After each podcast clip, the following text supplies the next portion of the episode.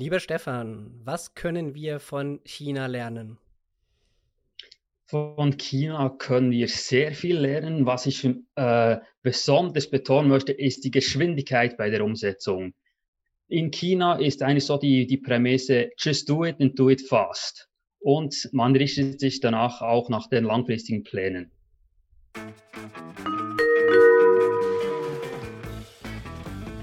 Das Team vom New Mobility Planet heißt Sie herzlich willkommen an Bord. Ihre Gastgeber sind Björn Bender von der SBB und Andreas Hermann vom Institut für Mobilität an der Universität St. Gallen.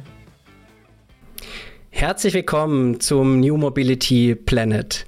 Andreas und ich begrüßen heute bei uns Stefan Guggisberg. Stefan ist ja der Start in eine kleine Miniserie, auf die ich mich persönlich wahnsinnig freue, weil wir in den nächsten drei Episoden drei internationale Perspektiven aus der SBB-Sicht einnehmen werden. Und wir starten heute mit Stefan ähm, für die asiatische Perspektive.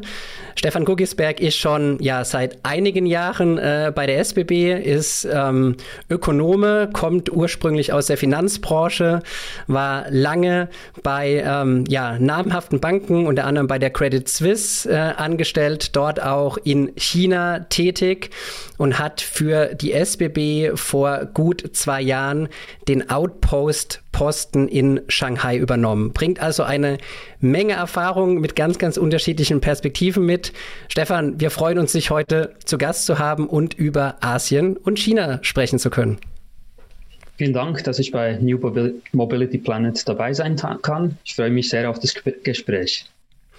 Stefan, ich habe es eben schon so ein bisschen ähm, anklingen lassen. Ne? Du bist quasi schon, ich sag mal, äh, positiv konnotiert halber Asiate. Du bist lange in dem Raum unterwegs, kennst die Kulturen, sprichst die Sprache. Ähm, wir haben aus einer SBB-Sicht, aus ja unterschiedlichen Beweggründen, die du gleich mal ein bisschen ausführen kannst, äh, gestartet, sehr eng mit China und vor allem auch mit der Shanghai-Perspektive zu arbeiten. Du warst zwei Jahre mehr oder weniger vor Ort, immer wieder in der Schweiz mit Mittlerweile bist du überwiegend in der Schweiz und immer wieder in China. Erzähl uns doch mal so ein bisschen äh, ja, von deinem Werdegang, ganz bezüglich ähm, natürlich dieses spannenden Postens, den du ähm, in China ausfüllen darfst. Wie du schon erwähnt hast, ich durfte schon einmal in meiner frühen Arbeit äh, nach Peking gehen für mehrere Jahre. Ich war eigentlich schon immer von China und der Dynamik äh, sehr eigentlich äh, beeindruckt weil äh, es ist eines der wenigen Länder, die sich wirklich noch nach fünf Jahresplänen richten und diese auch konsequent umsetzen.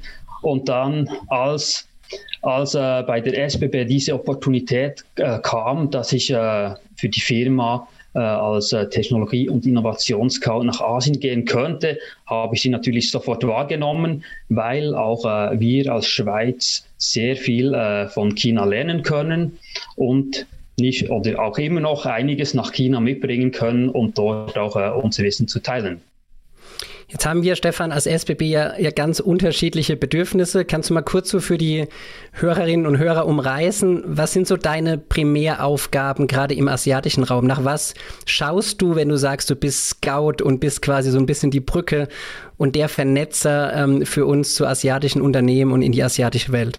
So einerseits ist natürlich ein Marktradar und Trendscouting. Man schaut, was kommen für neue Trends im Bereich Mobilität äh, auf uns zu. Was gibt es schon in Asien? Das wird umgesetzt. Das äh, Schlimmste für uns in der Schweiz wäre ja, wenn es eine Disruption gäbe, auf die wir nicht vorbereitet sind. Äh, ein Zug ohne Schiene. Das wäre das Schlimmste fast.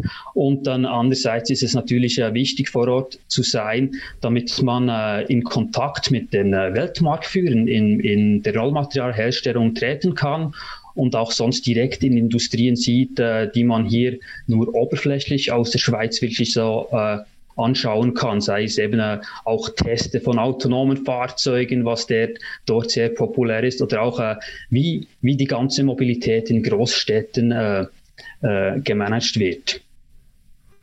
Wie kann man das tun, Stefan? Wie kann man sich das vorstellen? Ne? Weil wir sagen natürlich als, als Gesellschaft heute, wir sind alle total globalisiert und wir sind natürlich auch alle multikulturell und sprechen äh, unzählige Sprachen. Aber wie wichtig ist dann doch noch ein bisschen mehr, nämlich dieses Eintauchen in diese Kultur, dieses wirkliche Verstehen eines Gegenübers? Kannst du das mal so ein bisschen beschreiben, was da vielleicht auch ganz speziell die Unterschiede in China sind? Also ich meine, bei uns ist ja immer ein Gang gäbe, wenn man was will, so, äh, benutzt man Google. Wenn man was in China sucht und Google nutzt, dann findet man fast nichts. Einige Firmen, die haben gar keine Homepage auf Google, da findet sich nichts. Höchstens noch eine Telefonnummer und auf die reagiert nie, niemand. Da braucht man Kommunikation über WeChat oder eben direkten Kontakt. Und eben die ganze zum Beispiel Bahnindustrie ist natürlich äh, sehr äh, staatsgetrieben. Und oft ist auch dort die, die Personen, die dort die, die wichtigen Positionen haben, das sind nicht diejenigen, die Englisch sprechen. Und in dieses Netzwerk kommt man aus der Schweiz nicht. Da muss man vor Ort sein und zwischendurch immer anklopfen, über Kontakte, andere Kontakte knüpfen und so wirklich in die Kreise kommen, damit man mit diesen Leuten sprechen kann und auch ihr äh, Know-how äh, anzapfen kann. Stefan, du hast eingangs, ich habe es zumindest so rausgehört, mit Wehmut äh, berichtet von der Umsetzungsgeschwindigkeit in China. Und gerade der jetzige Fünfjahresplan, da steht der Mobilität äh, ganz vorne, E-Mobilität bei den Fahrzeugen, aber auch ein Ausbau ähm, äh, der, der Eisenbahn. Ähm, was kann man davon überhaupt zu uns übertragen? Weil am Ende äh, würde das ja unsere Kultur nicht aushalten, wenn man jetzt sozusagen aus Bern heraus diesen Masterplan äh, formulieren würde. Siehst du irgendwo niederschwellige Möglichkeiten oder niederschwellige Ansätze der Übertragung des Lernens? Weil ich glaube, der grundsätzliche Ansatz des Fünfjahresplans, der wäre bei uns schwer vermittelbar. Ich glaube, man braucht ja nicht direkt einen Fünfjahresplan. Aber eine Langfristperspektive, äh, die hilft, ideale Rahmenbedingungen zu setzen. Die hilft natürlich, würde auch in der Schweiz helfen. Oder die wir haben in einigen Bereichen haben wir das, aber trotzdem, wenn man Richtungen vorgehen geben kann, und Rahmenbedingungen zum Beispiel durch den Staat gesetzt werden, dass dort auch die Privatwirtschaft in diesen Bereichen Fortschritte macht, das hilft sicher. Aber wie du gesagt hast, wir können das nicht antizipieren, wenn äh, eben eins zu eins umsetzen, einfach äh, auf, äh, auf äh, Kommando, aber trotzdem so der Mindset, auch offen zu sein für Neues und auch so eine Richtlinie zu geben, damit man in die richtigen äh, die richtige Gleis, äh, die Gleis, äh, Weichen stellt und dort Fortschritte macht in einer übersichtbaren Zeit, ja. Darf ich hier nochmal nachfragen? Ich habe ähm, schon Folien gesehen äh, von der SBB, da geht es, glaube ich, so bis 2040, habe ich irgendwie schon so Szenarien äh, gesehen. Ähm, äh, auch, glaube ich, das Bundesamt für Straßen hat solche Entwicklungspläne. Kannst du noch so ein bisschen genauer sein für unsere Zuhörerinnen und Zuhörer, was dir konkret fehlt? Also was dir, was du dir hier wünschen würdest? Also wenn wir, wenn wir so anschauen, China müsste man mit Europa vergleichen. Und äh, China äh, von der Größe her. Ich meine, was die machen, die wollen ja ein Hochgeschwindigkeitsnetz bis, äh, bis 2035 fast verdoppeln auf 70.000 Kilometer. Und das soll, soll auch natürlich äh, der Umwelt zuliebe, soll auf die Schiene verlagert werden, aber auch Konkurrenz zum Flugzeug sein. Und theoretisch müsste man natürlich, wenn man in Europa äh, den ÖV äh, sagen, intelligent steuern wird, müsste man sehr stark zusammenarbeiten, damit man das auch skalieren kann und sinnvoll einsetzen kann. So in, ich, das ist übergeordnet. Das wäre Idealvorstellung nicht da die kleine Schweiz, sondern ganz Europa das zu planen und da müssen halt auch die Regierungen auch zu, gemeinsam miteinander planen, damit so etwas zustande kommt. Ja, das ist schon noch eine Aufgabe, gell? wenn man sieht, äh, allein äh, die Bedeutung vom Schienenverkehr. Hier in der Schweiz haben wir 20 Prozent äh, der Transportleistung, ähm, in Deutschland nur 10 Prozent. Ich weiß jetzt nicht genau, wie es in Frankreich und England ist, wahrscheinlich noch niedriger als in Deutschland. Ähm, wir bräuchten da sozusagen irgendwie eine, eine kulturelle Harmonie an, die, an diesem Punkt, um diesen europäischen Plan irgendwie umzusetzen. Also, also ganz klar, ich meine, das ist wirklich, das, der Vorteil ist eben, China ist, ist eine Stimme, für, äh, für eine Fläche so groß wie Europa und bei uns äh, braucht es immer den Konsens und dann hat es noch andere Prioritäten, was es schwieriger macht. Darum die Geschwindigkeit ist wirklich auch durch das System gegeben, äh, dass die so umgesetzt werden kann. Und auch eben, dass noch äh, Platz da ist, um designierte Schienen zu bauen jedes Jahr. Jetzt, ähm, Stefan, ich versuche mal so ein bisschen aus dem Nähkästchen zu plaudern, äh, aus unserer Innovationssicht, aus unserem Team bei der SBB. Ich war ja immer beeindruckt, was du die letzten zwei Jahre ganz speziell für Themen auch mitgebracht hast aus dem Markt. Äh, nicht nur Covid, ne, das kann man so ein bisschen mit einem Augenzwinkern jetzt fast schon sagen, weil als Stefan das erste Mal uns als SBB oder uns als Team über Corona informiert hatte, Stefan, du weißt wahrscheinlich noch ganz genau, wann das war, so im Januar äh, 2020. Ja, da haben wir so mit einem Schmunzeln uns angeschaut und dachten, ja, ja, das ist weit weg und das ist China und so weiter. Und wie es dann gekommen ist, das wissen wir alle. Aber ich meine eher so ein bisschen die innerlichen Dinge. Ja, du hast so spannende äh, Themen gesehen und, und bist so mit so spannenden Unternehmen auch im Austausch. Kannst du vielleicht uns so ein, zwei drei äh, wirkliche Insights mal geben. Was, was widerfährt dir da? Was sind so die Dinge, die bei dir auch so einen Wow-Effekt hervorrufen und die wir uns dann auch als SBB natürlich in ganz unterschiedlichen Bereichen des Unternehmens ein bisschen tiefer anschauen? Also eines ist natürlich das sozusagen, was mein Leben in China bestimmt, sind die Meta-Plattformen. Das kennt man auch in Europa, aber äh, Alipay und WeChat, wenn man das hat, mit diesen zwei Plattformen kann ich mein Leben gestalten und die Mobilität auch. Ich brauche nur noch eine Plattform, mit der, mit, mit der lebe ich. Brauche sonst nichts, keine Brieftasche, gar nichts. Und das ist wirklich etwas, äh, was faszinierend ist und was, was wir immer so äh, mit Puzzlestücken machen, wenn wir zum Beispiel eine Bezahllösung haben, aber es wird eine separate App und dann kommt vielleicht eine Mobilitätslösung auf noch eine App und dort ist einfach eine Meta-App, die alles kann. Das ist natürlich etwas, was, äh, was extrem prägend ist. Und das, äh, das andere, äh, oder es gibt noch viele andere Sachen, aber auch äh, wenn man, wir haben immer auch im Bereich von autonomen Fahrzeugen äh, so die fancy Fahrzeuge gesehen, die die autonome äh, Taxidienste machen, aber in, in Suzhou zum Beispiel haben wir, äh, haben wir auch äh, eine Firma gesehen, die macht dort eben Reinigungsdienst. Ist nicht spektakulär, aber dort äh, ist eigentlich ein ganz anderer Use Case die können dann nebst der Rush Hour können die die Straßen mit tiefer Geschwindigkeit autonom putzen und äh, kommt natürlich hier nicht so oft in den Schlagzeilen, weil äh, es ist einfach nicht so fancy, aber der Use Case für so etwas ist natürlich da und das sieht man auch vor Ort. Und äh, ja, Entschuldigung. Ähm, Bitte, äh, Stefan, äh, niemand wollte dich unterbrechen. Okay, Entschuldigung. Eben, und das andere ist natürlich äh, viele Sachen im Bereich natürlich Datenverwaltung und auch Überwachung. Das, das sind, äh, ist ziemlich eindrücklich, was es dort gibt.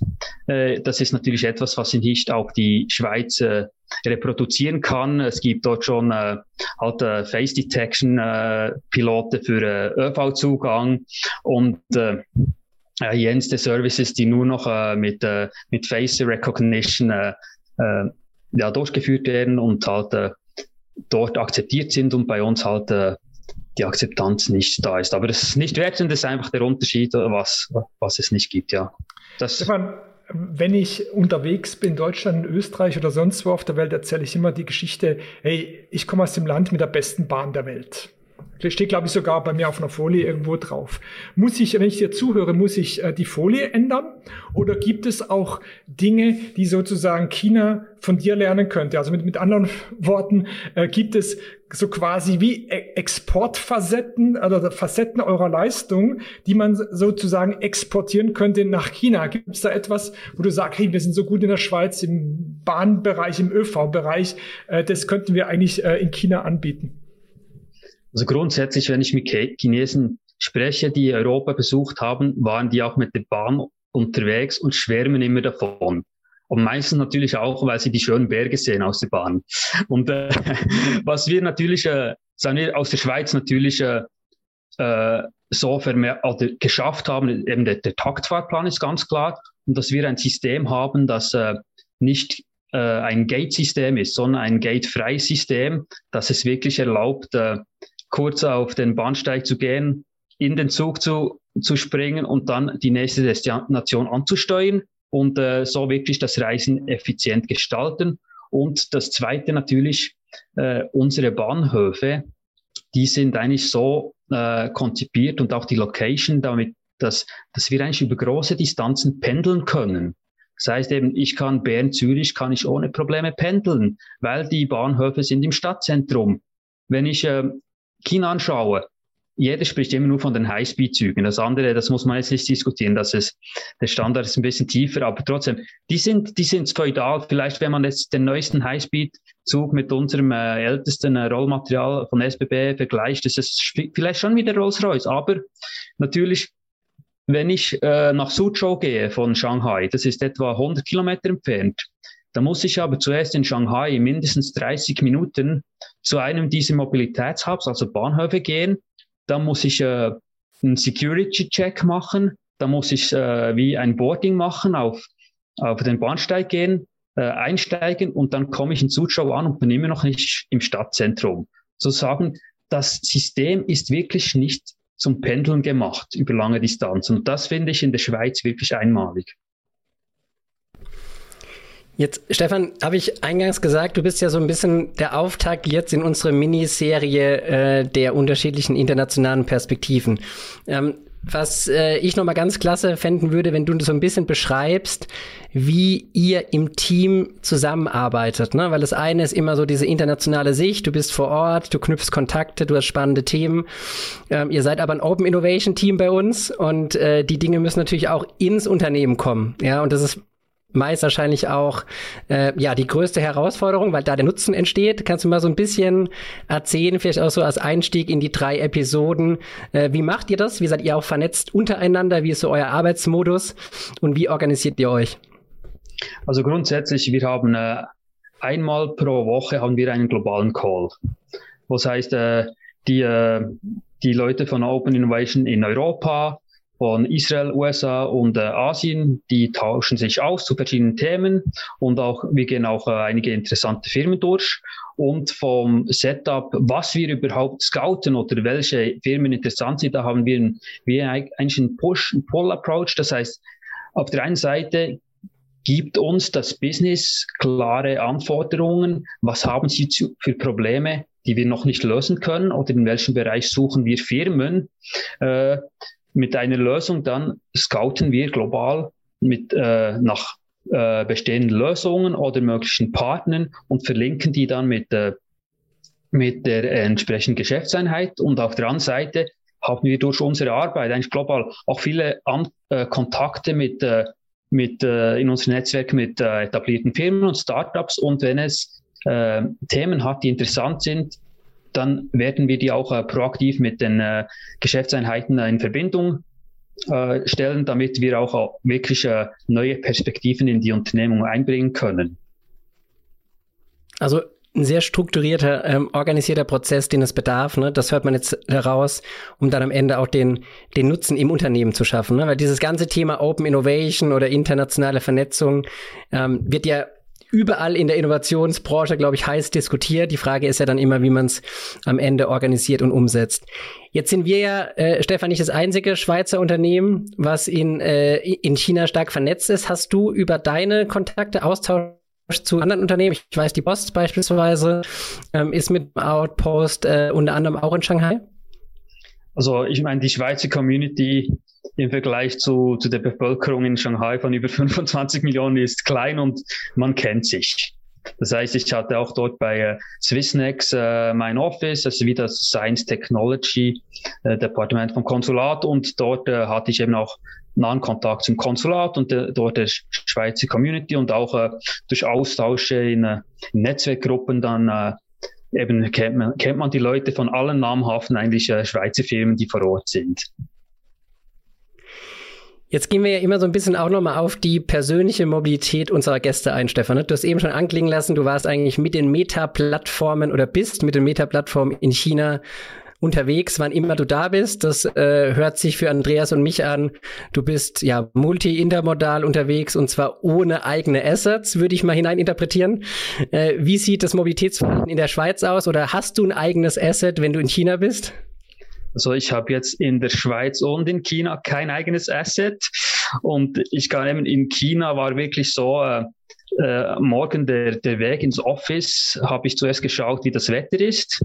Wenn die Luft nicht zu schmutzig war und auch äh, es nicht geregnet hat, habe ich äh, ein äh, Sharebike genommen. Die, die stehen da überall in der Straße rum und einfach gibt es zwei große Anbieter und bin dann mit dem äh, etwa die acht Kilometer ins Office gefahren.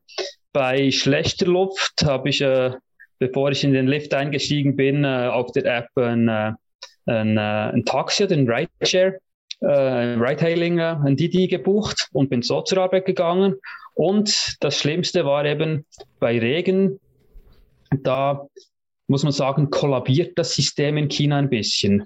Das heißt, weil da, da, da geht die Nachfrage nach äh, äh, Fahrgelegenheiten in Auto so drastisch hoch, dass man dann so drei Stunden Wartezeit hat und dann war wirklich die erste, äh, der erste Kilometer zu Fuß bis zur Metrostation und dann Metro bis ins Office und dann wieder zu Fuß. Das war dann mein Arbeitsweg. Aber trotzdem äh, habe ich eigentlich äh, fast alle, alle, alle Verkehrsmittel äh, oder konnte ich benutzen oder auch über die eine Meta-App, ja. So, Stefan, wir äh, biegen schon wieder auf die Schlussgerade.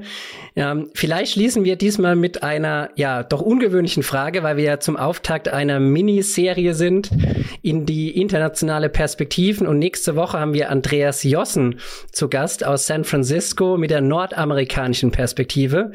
Und Andreas und ich würden dich gern fragen, Stefan, welche Frage möchtest du denn an Andreas loswerden, die vielleicht in euren wöchentlichen Abstimmungscall keinen Platz hat, die Andreas und ich mitnehmen sollen? Ja, ich glaube, man hört ja über den ÖV in Amerika teils nicht so sehr gute Sachen und dann würde ich gerne mal wissen, ob er schon mal zu einem Event oder so an der Ostküste wirklich sich getraut hat, mit dem ÖV hinzufahren.